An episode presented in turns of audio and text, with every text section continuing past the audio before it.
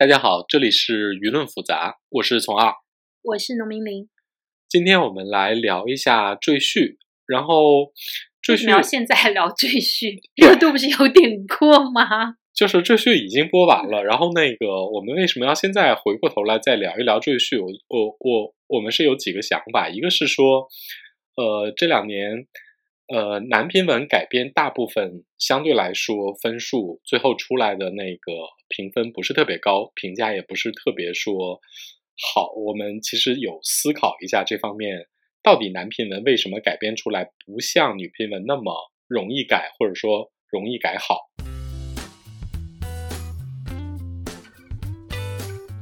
正是因为那个赘婿整个完结了之后，我们觉得这会儿来谈可能会。更好一点，因为它呈现了一个整个的面貌，然后大家对它的评价也相对来说比较集中。然后你看完赘婿，或者说你看赘婿过程之中，你你觉得这个这个剧其实怎么样？这个剧就挺挺观众友好的，我看下来就是说，嗯，就他对这个信息啊、场景、这些人的来历，包括彼此的这种关系的交代。呃，非常的清楚明白，你就不用带任何的脑子，可以顺滑的往下看。虽然我觉得他的角色或者是包括里面的一些桥段，就是所谓的拼刀刀啊这种商业，包括这种滴血验亲，说实话，这种在网文里都属于大概是五年前的梗吧，并不新。但是你放到这种影视剧的呈现里来看的话，我觉得它是有达到效果。我觉得，我觉得对观众最友好的应该应该是郭麒麟老师，还是蛮有观众缘的。呃，对，我觉得这个很很重要，就是他没有嗯特别的英俊，就是他没有英俊到让我觉得让男性很难代入，但是呢，他肯定也不丑，就是他让女女观众觉得也蛮可爱、蛮顺眼的。这个演员本身的演员啊，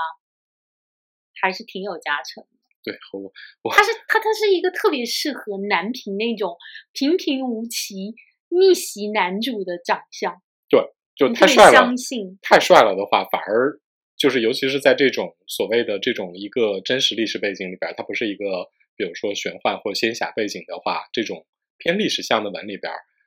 长得老实一点，我觉得观众看的会舒服很多。对，因为我看过一个点，就是说那个。公广告公司营销公司就会把有一些演员或者男明星列出来，类似于像雷佳音啊，然后郭麒麟啊这种，就会说他们是那种让普确性男子觉得我这就是我，而且是我最好的状态的那种 幻想对象，就他们是专门给这种普确性男子的一个安慰剂。所以你看，那个这这就跟那个优衣库广告，有时候虽然找帅哥来，但是要拍的稍微怎么说呢，平实一点，让大家觉得我能靠近你，你知道吗？对，就是虽然是大帅哥啊，就什么陈坤啊，什么浅野忠信啊，松田龙平啊，女的找倪妮啊，这种其实都是大美人，但是呢，他经过了一番拾掇之后，把它降维到你觉得我作为一个路人，好像垫垫脚我也能够到，就是那种代入感是。很强的，我觉得就是《赘婿》里面郭麒麟演的这个主角，在这点上就是很容易带入。对，其实整个来说的话，这是一个对观众友好的剧，而且相对来说，它制作的各方面也还不错。就情节推进来说的话，情节呈现出来的细节也很多。然后就是从原著到呃整个那个影视化作品的转化，其实我觉得是转化的还挺平顺的。但它有一个问题啊，是我看下来觉得最大的问题，就是看头两集还没那么明显，但是比如说你看到三四集或者再往后面看，你就会觉得它其实是一个特别特别男性向、限定男性向的剧，但是它在一开始呢，又强行的把自己打扮的特别的全性别向，就是意图还要吃到女观众这部分的红利。你你你你还记得那个？原作者《赘婿》的原作者香蕉在这个剧开播之前闹的那件事儿吗？对对对对，是的。最开始在《赘婿》开播之前，香蕉因为参与了当时网络上的一个有一个女作家参加了一个网络作家的那个会议，然后她受到了别人的一些她觉得是性骚扰的一个程度的干扰，然后起哄，其实对是起哄，是个起哄。嗯然后呢，他不指名的批评了这些人，然后那个引起了怎么说呢？网络写手们、网络作家们的一个以蛤蟆呀什么这些作者为代表的一个怎么说呢？一一一个非常过度的反反反问。呃，这个里面要补充的信息点是，这个出来说这件事儿的这个网络的女作家，她算有点儿小名气，但是绝对不是大神，就比一般的小透明好一点。但是反对他的，比如说像流浪的蛤蟆，然后比如说像香蕉，其实在起点男评里都是属于大佬级别的。对，然后在这个过程之中，香蕉老师的发言，某种程度上是非常政治不正确的。就他激怒了女观众，对，就是所以他发表了一些诸如说我的文不是写给女女读者看的其实这个是。比较早的，那个不是最近的，是、嗯那个事儿是比较之前。但是呢，因为他在这时候发表了极其政治不正确的言论，所以大家就把他之前的那个都翻出来了，就包括大家说他赘婿，因为赘婿其实在原著里是一个种马文，就是说他除了这个。入赘的这家这个舒坦儿之外，他其实还有很多别的情人、女朋友，对三妻四妾，三妻四妾，呃，但是呢，就是当时大家就会觉得说，这个对女读者来说是不友好的。但是香蕉呢，可能就在一个公开的社交平台说，我不需要为女读者考虑，我本来也不是写给女人，就是赘婿本来也不是写给女人看的。然后这件事儿呢，其实不是在最近发表的，但是被翻了出来之后，就激起了轩然的大波。然后当时呢，就在社交媒体上就兴起了要抵制香蕉，甚至抵制赘婿的这个热潮。所以呢，这个事情非常吊诡的就是，赘婿这篇文本身，从作者到文类来说，它都是一个非常男性化的这样的一个表达。然后呢，赘婿这个文的头两集呢，它反而试图要做男女平权，对做？平权，甚至说男女平等。就是那个赘婿一上门，这个郭麒麟这个男主是一个特别卑微的这样的一个角色，然后呢，女主要让他去上南德学院之类的这样的网络流行梗都呈现出来了，他表现出了一副呃，我是一个独立女性，然后呢，我要我这个男性是过来帮这个独立女性的感觉，但实际上他不是。对，因为他给了这样的一个大的导向之外，他在具体的写戏的时候呢，都是这个女的遇到了。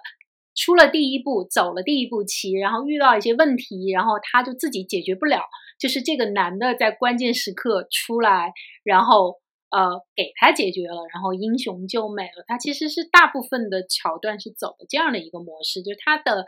表面上是一个平权，但实际上底层仍然是一个男人更厉害，然后呃女人是要在男人的帮助下才可能做事业这样的一个逻辑。所以这个就是所谓的香蕉开创的这个赘婿流啊，实际上大部分文还比不上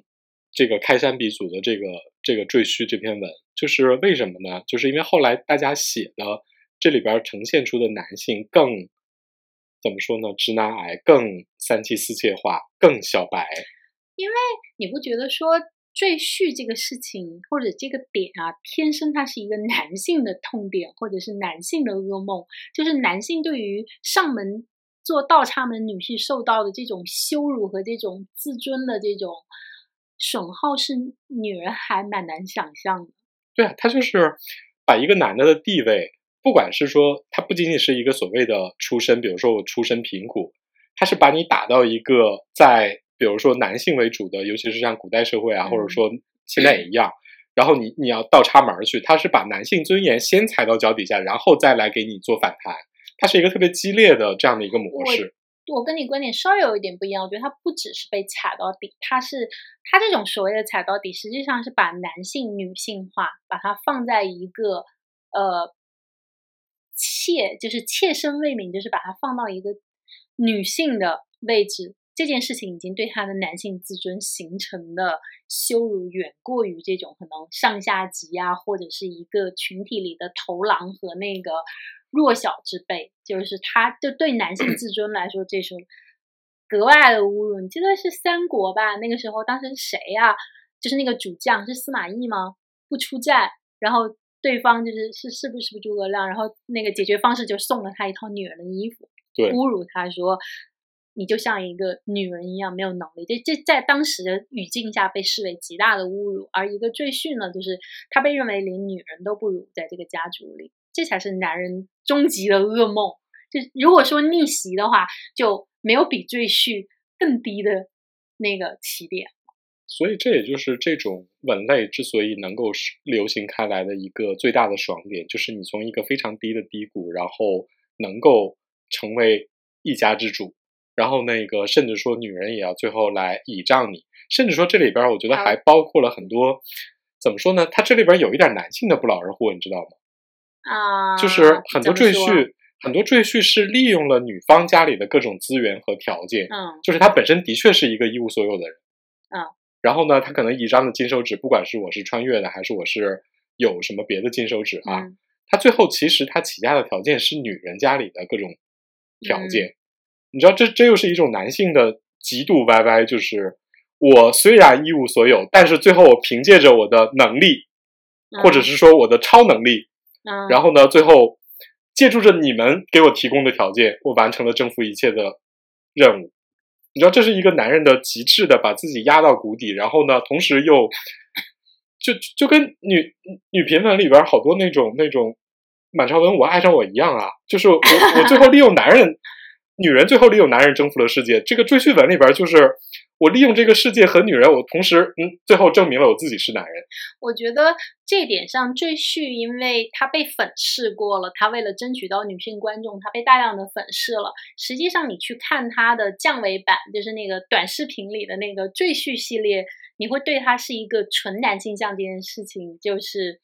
更有意思。你有你有看过那个系列吗？我没有看过哎。天哪，你就没有看过那么精彩的歪嘴赘婿 系列吗？它是一个评论还是一个 cut 剪辑？都不是，就是那个著名的那个歪嘴的那个素人，他演了一系列那个短视频，是吧？那个短视频哦，我没有看过，就全都是。前面他是一个赘婿，然后正在被老婆骂，让老婆让他洗脚啊，然后丈人丈母娘如何如何羞辱他，就是那种男人的终极噩梦。然后突然之间，哗，门打开，然后就是一个美女秘书或者谁带着一帮那种小弟，然后冲进来说：“恭迎龙王，那个回宫，或者说恭迎少主，就是恭迎总裁，反正就是有他背后就有一个特别。”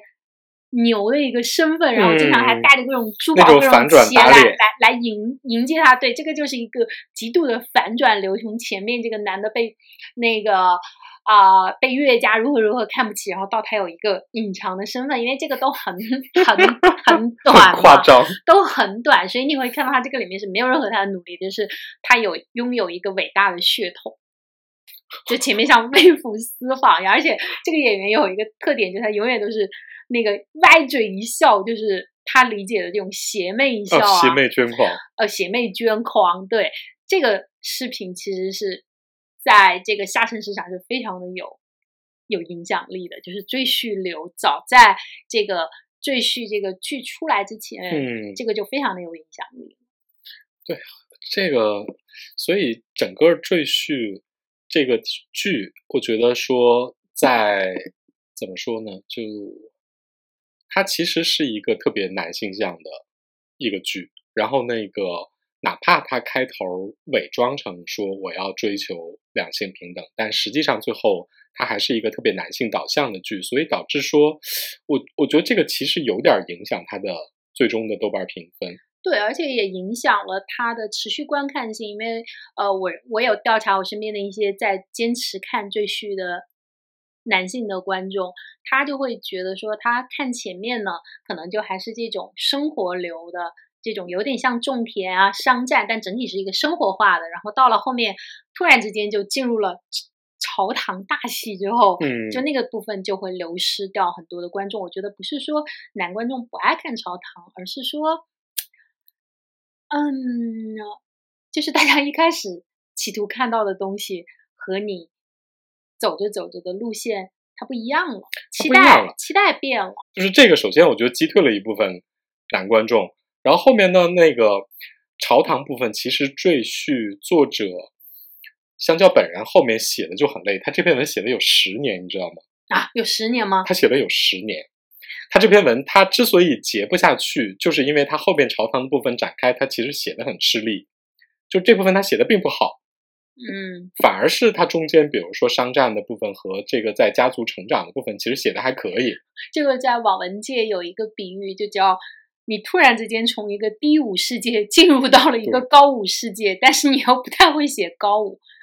就是所谓的低武世界，就是我们一般来说认为武侠世界就是一个凭人力可以达到的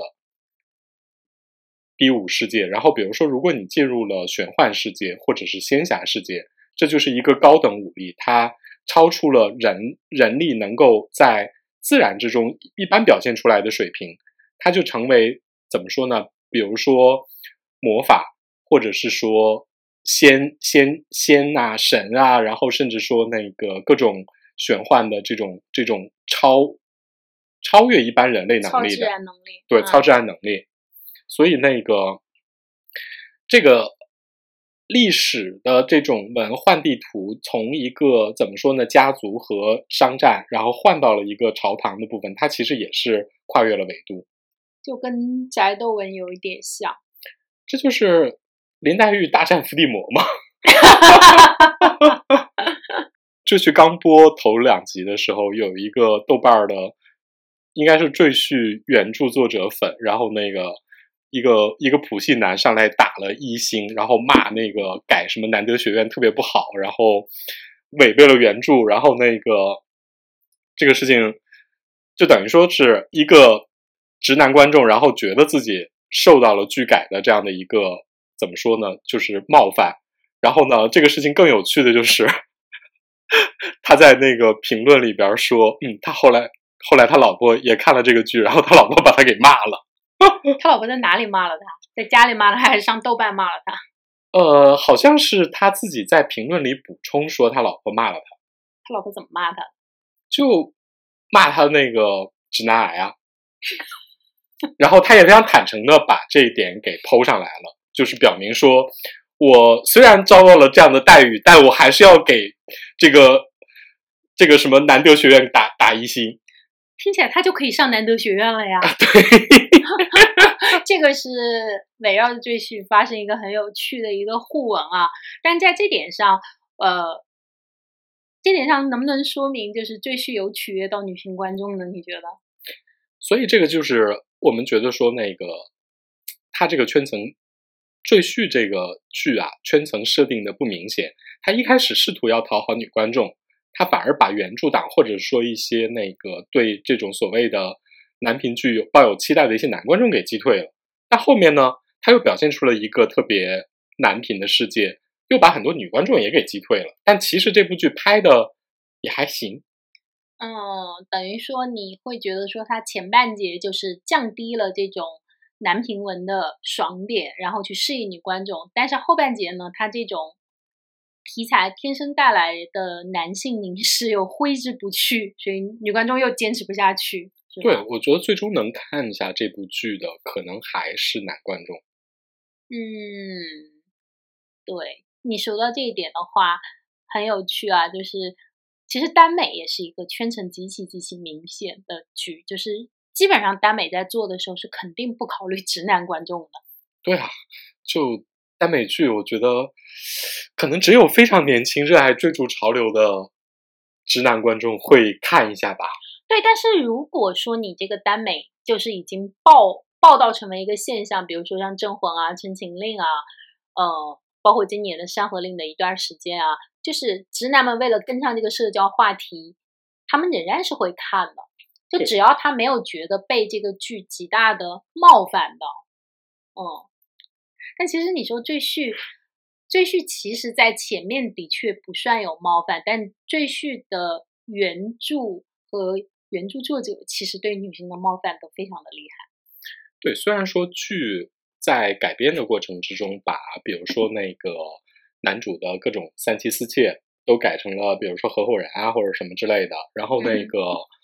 呃，但实际上男主和女主的行动线还是按着那个男频文里边，就是女人到了关键时刻，女主到了关键时刻呢，她就不知道怎么办好了。嗯一开始那种，你你你你看第一一二集里边呈现的女主，你觉得她是一个女企业家呀？对。然后到后面，她就属于那个一遇到危机，她就不知道怎么办好，然后男主就要跳出来说：“我来给你解决。”这个就很，原著里的这个女主舒坦儿有这么多戏份吗？其实原著里我记得是没有的，因为我我没有看完追续，但是我是看了，我是看了一部分啊。后来因为他这种 对女性的冒犯感，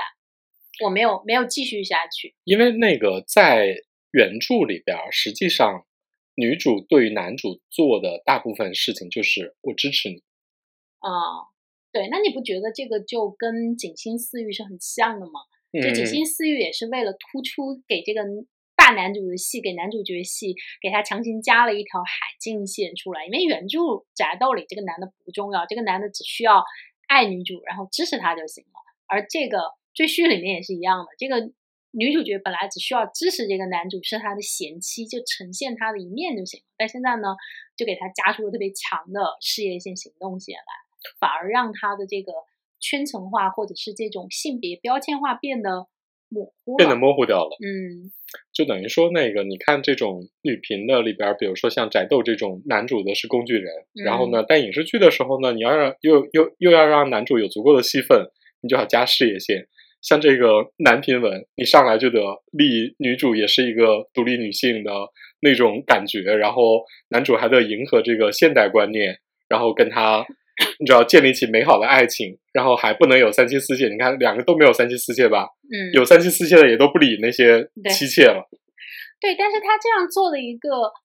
呃处理，当时这么处理肯定是为了争取尽可能多的观众都能够接受和看。但是实际上，你对你这个剧的一些核心观众来说，你新加了这个部分，可能我就根本不想看，我只想跳过去。对就是宅斗文里，我为什么要去看这个男主在朝堂上的各种事业？我要看这个部分，我可以在 男频男男频文类型里去满足啊。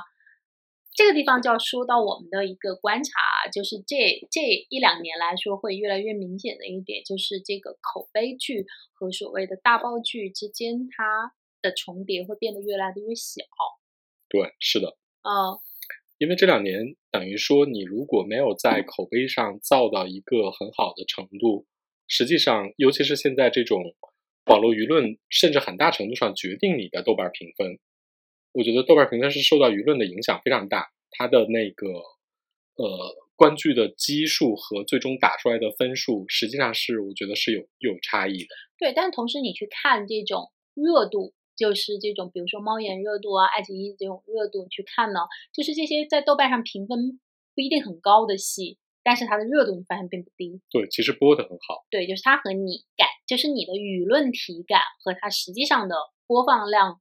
可能是两件事。这点上，其实相那个《大江大河二》就很明显。嗯，那当时大概有九九分多，但它其实没有太大的话题度。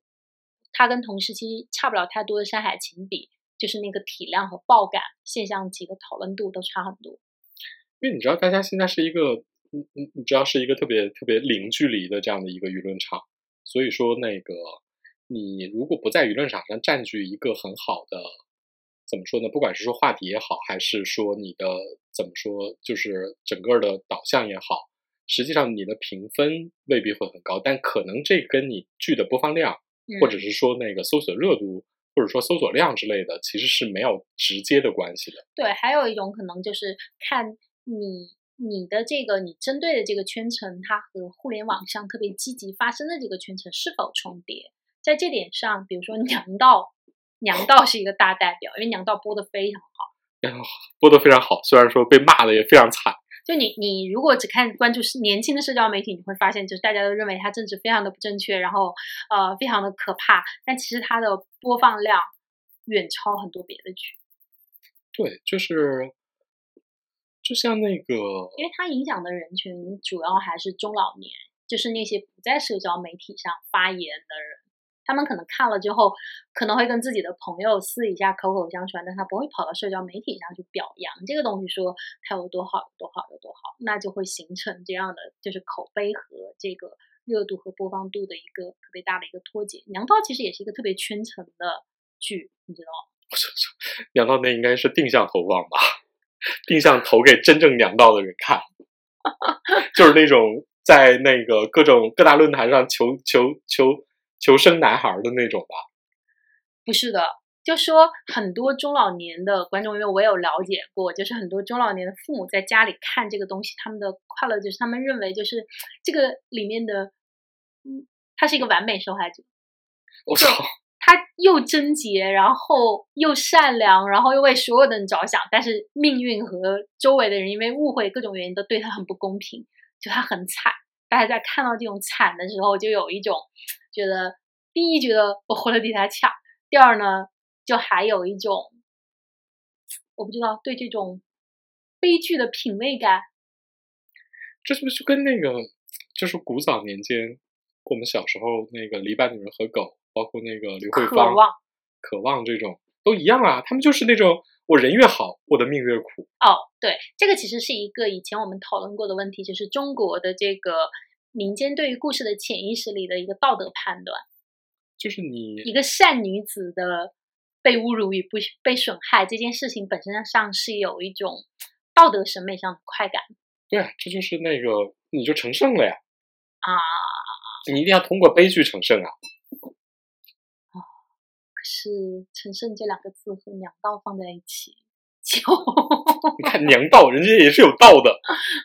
但我要说，就是男频文啊，或者说这种定向文，你完全可以只针对你这个圈层。但是如果你想要有比较好一点的评价，或者是更大的扩出去的这种出圈的度，就是你不要太冒犯另外一个圈层。嗯，我觉得娘道是一个对。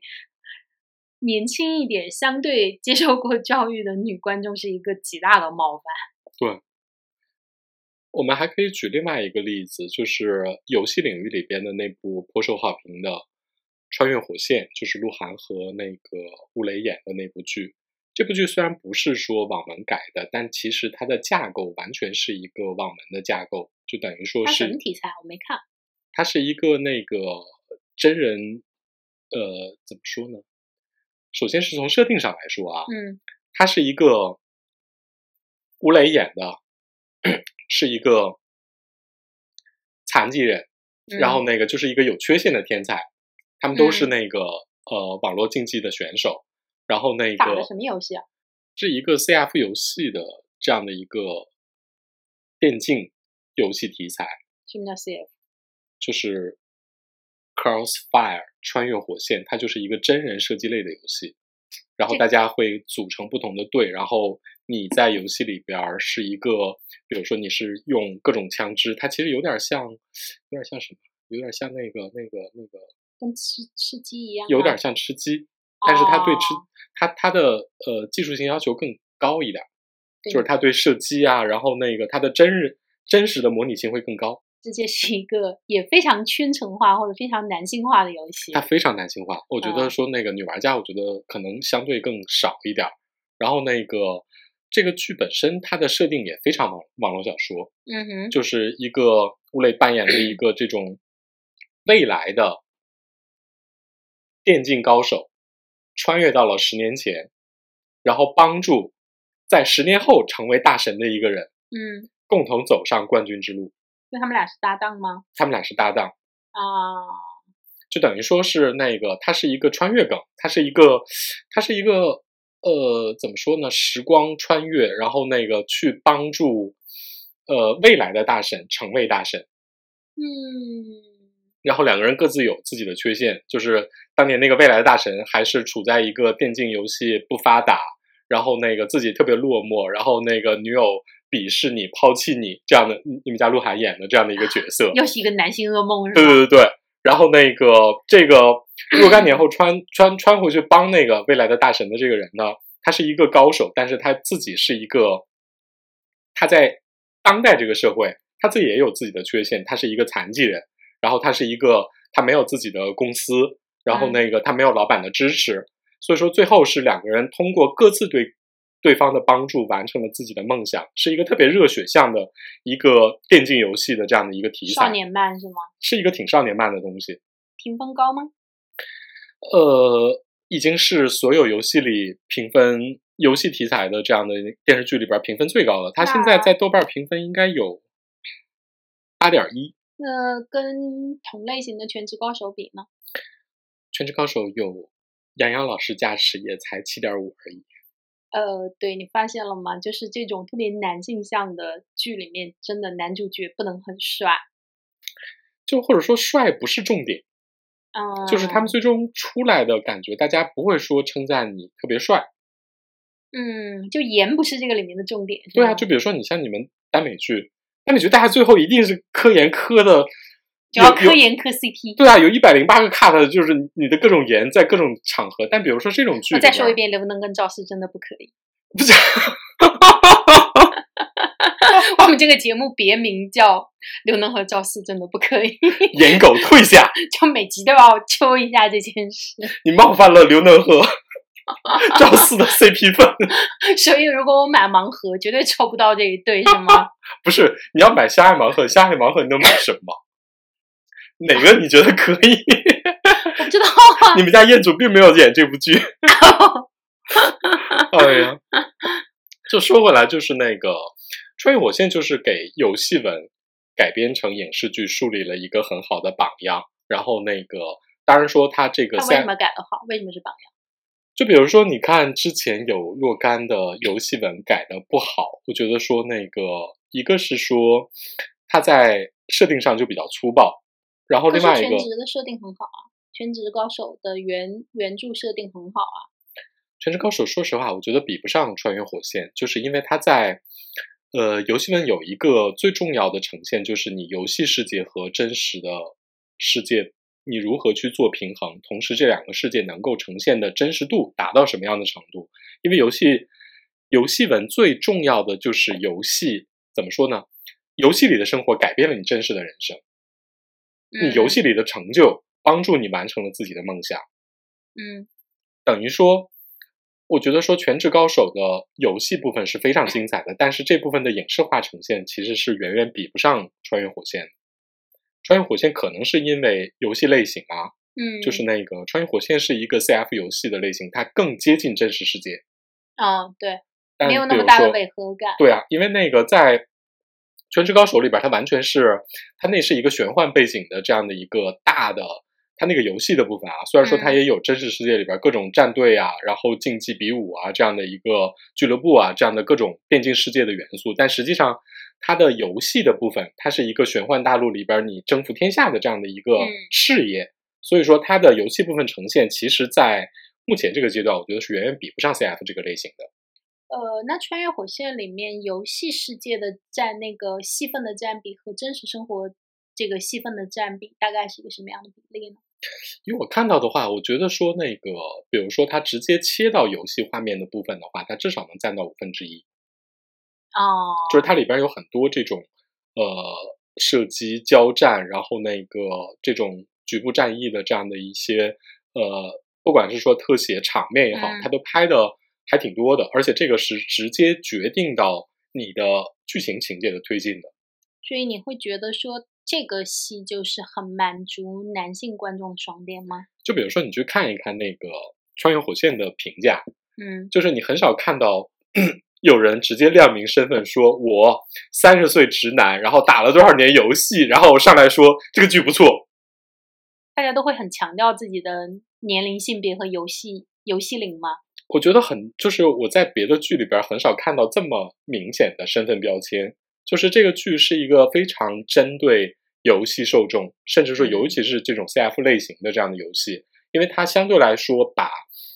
这一类游戏的呈现比较好的搬到了影视屏幕上。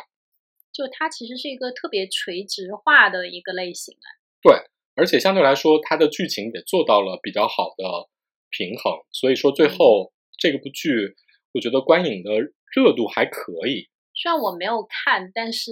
据我我收集到的这种口碑来说，就是鹿晗因为这个戏其实还蛮有好评的，在作为演员这件事上，其实是还挺收获好评的。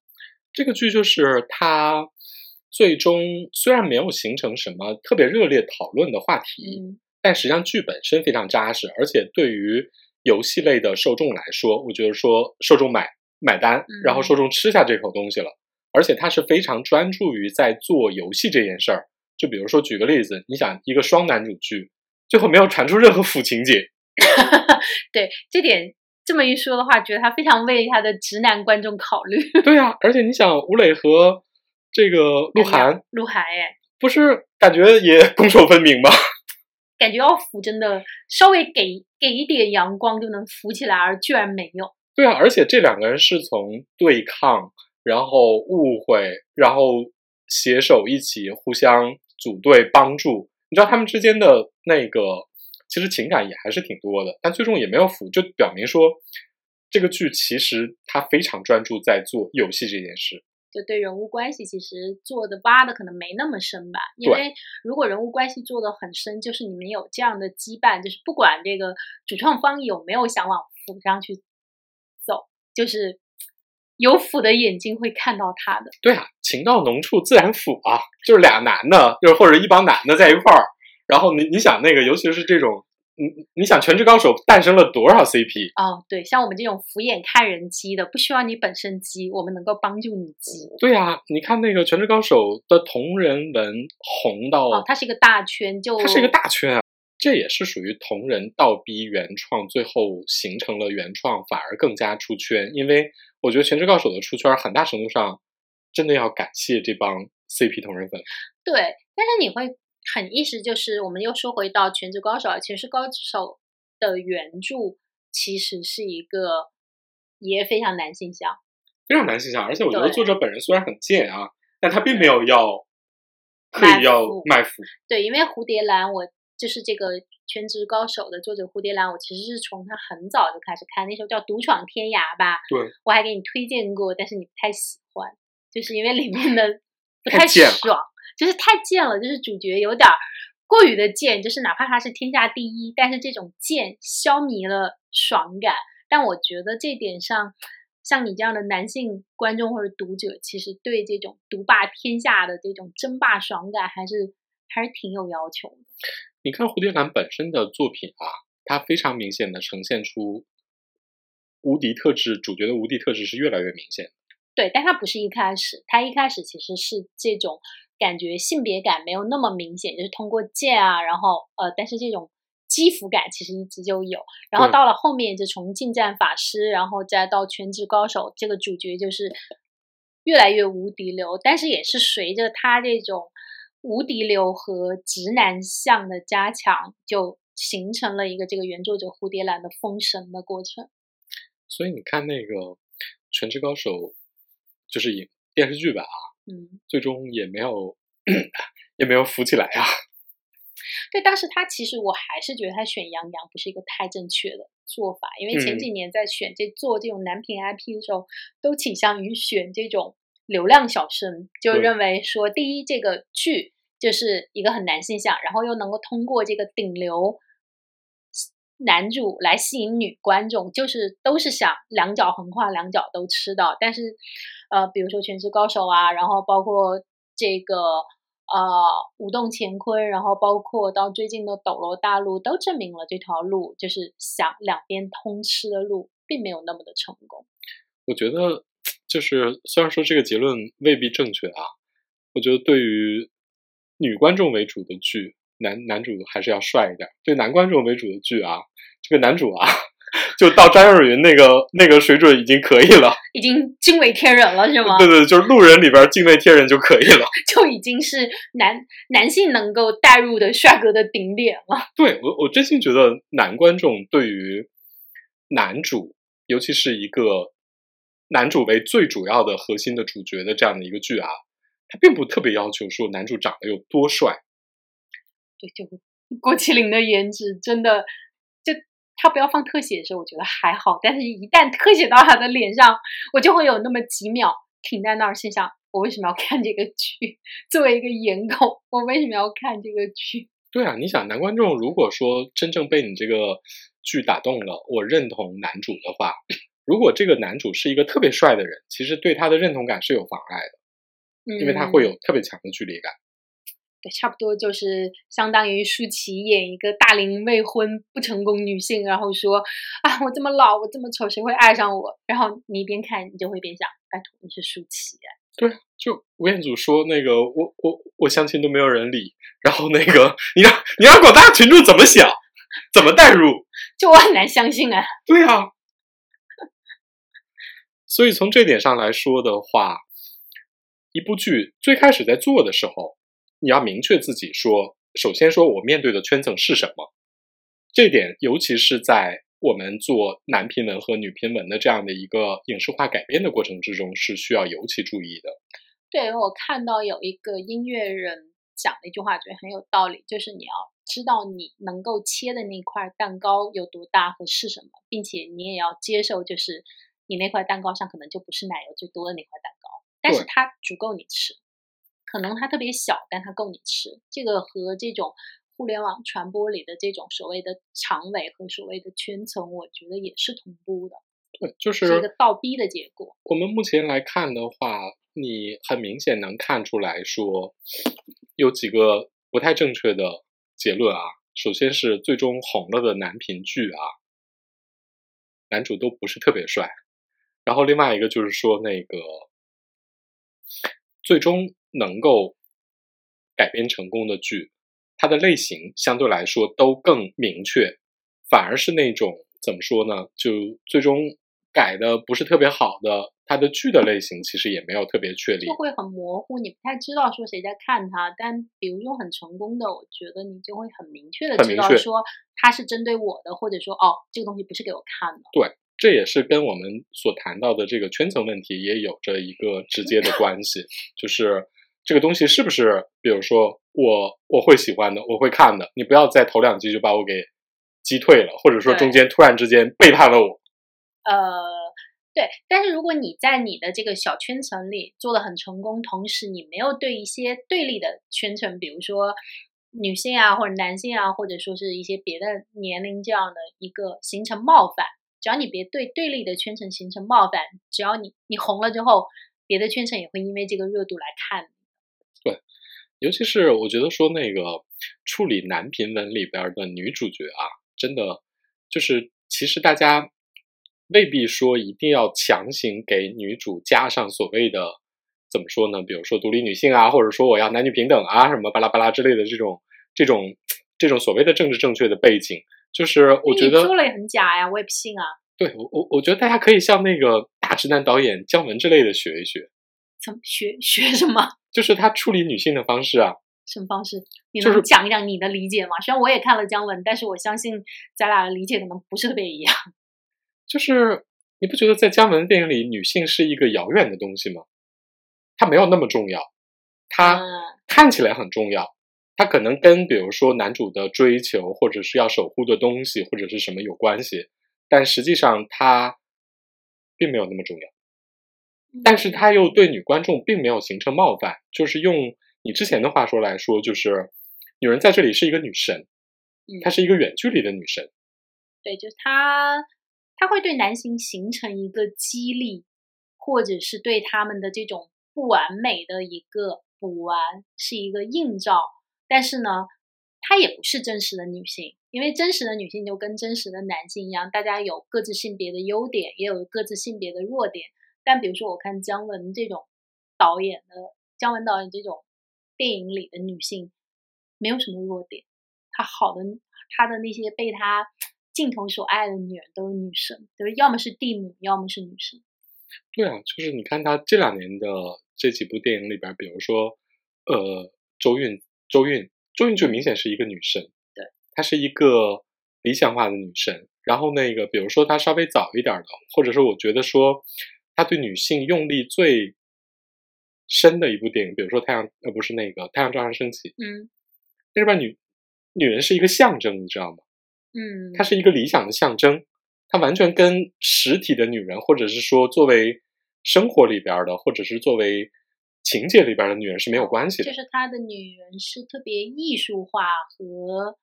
特别哲学上的女人。就包括许晴在里面呈现那种尤物，她也不是一个肉欲的尤物，她的那种肉欲也是被和你中间是隔了一层毛玻璃的肉欲，对他就是，呃，我们之所以谈到这个，就是想告诉大家说，如果说我们做男频文，